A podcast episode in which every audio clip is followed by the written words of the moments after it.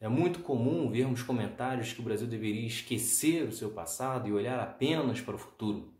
Uma típica frase de quem não sente na pele os problemas desses erros históricos, como o caso da escravidão, que por causa dela causa uma desigualdade racial enorme no nosso país até os dias de hoje. Não olhando a fundo os problemas decorrentes deste caso, não iremos solucionar e não iremos acabar com a desigualdade racial existente no nosso país. É Pilatos lá na Bíblia quem nos diz. E também faleceu por ter pescoço o infeliz autor da guilhotina de Paris. Em 1888 foi abolida a escravidão no Brasil, pelo menos dentro da lei. Acontece que até os dias de hoje ocorre uma resistência muito grande para discutir medidas para inserir de fato o negro na sociedade, inserir o negro nas melhores oportunidades, nas, nos melhores empregos, nas melhores escolas, nas melhores rendas. Na verdade, como já mostrei aqui em outros episódios, que ocorreu realmente foi ações políticas e sociais que na verdade tinham como objetivo marginalizar o negro ou tratar a sua cultura ou aparência como algo inferior. Em anos mais recentes, até tivemos algumas políticas para corrigir um pouco os erros históricos. Ainda assim, foram medidas muito pequenas, se levar em consideração que foram para corrigir três séculos de escravidão. Existe uma ligação direta, portanto, na escravidão, os erros de como foi feita a abolição e a desigualdade racial dos dias de hoje. Na época, não houve qualquer tipo de indenização, não houve qualquer tipo de preocupação em dar uma vida digna para esses ex-escravos. Com isso, boa parte deles tiveram que morar em barracos, tiveram que viver em condições precárias. E isso existe até os dias de hoje. O negro ou pardo tem 75% a mais de chance de morar em uma condição precária. Apenas 55% dos negros moram em uma residência com saneamento básico. Como no passado a educação era proibida para os negros, os índices escolares seguem inferiores até os dias de hoje. No Brasil, por exemplo, 9,9% dos negros são analfabetos, enquanto a taxa de brancos é de pouco mais de 4%.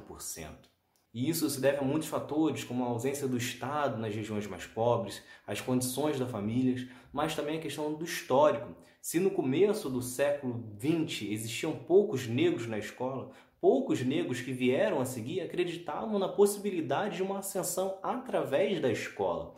Isso foi mudando com o tempo, mas ainda assim é uma realidade distante, principalmente se você analisar as condições econômicas dessas famílias. No ensino superior, esses números até melhoraram, mas ainda assim apenas 30% dos universitários são negros.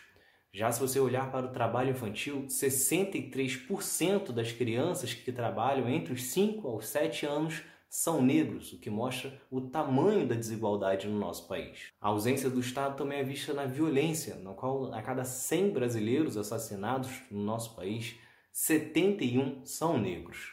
No aspecto financeiro, a média de salário de um branco em 2015 era de R$ 1.589, enquanto a do negro, neste mesmo ano, era de 898 reais. Entre os mais ricos, apenas 17,8% são negros, enquanto eles representam 75% dos mais pobres no nosso país. A diferença até está sendo reduzida, mas se as taxas de crescimento se mantiverem baixas como atualmente, a igualdade de salário entre negro e branco só vai ocorrer em 2089, ou seja, daqui a 70 anos, um pouco mais de dois séculos depois da abolição da escravidão. Ou seja, os negros tiveram que viver três séculos sem direito algum e depois ainda mais dois séculos para ter a mesma renda.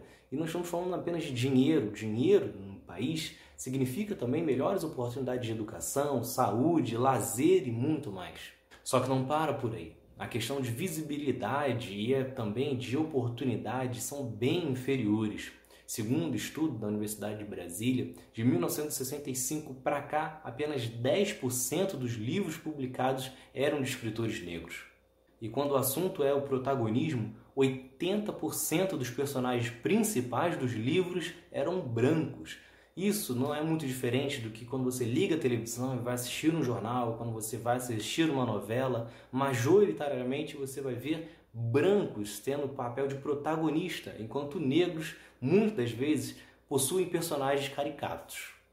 No cinema, a história se repete. Apenas 2% dos diretores são negros e apenas 4% dos roteiristas são negros.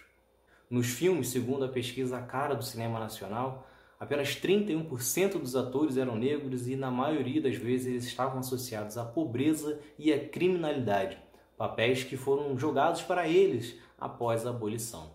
Então é isso. Não tem como olhar para o futuro se você não identificar e corrigir os erros do passado, como a escravidão e como foi feita a abolição no nosso país.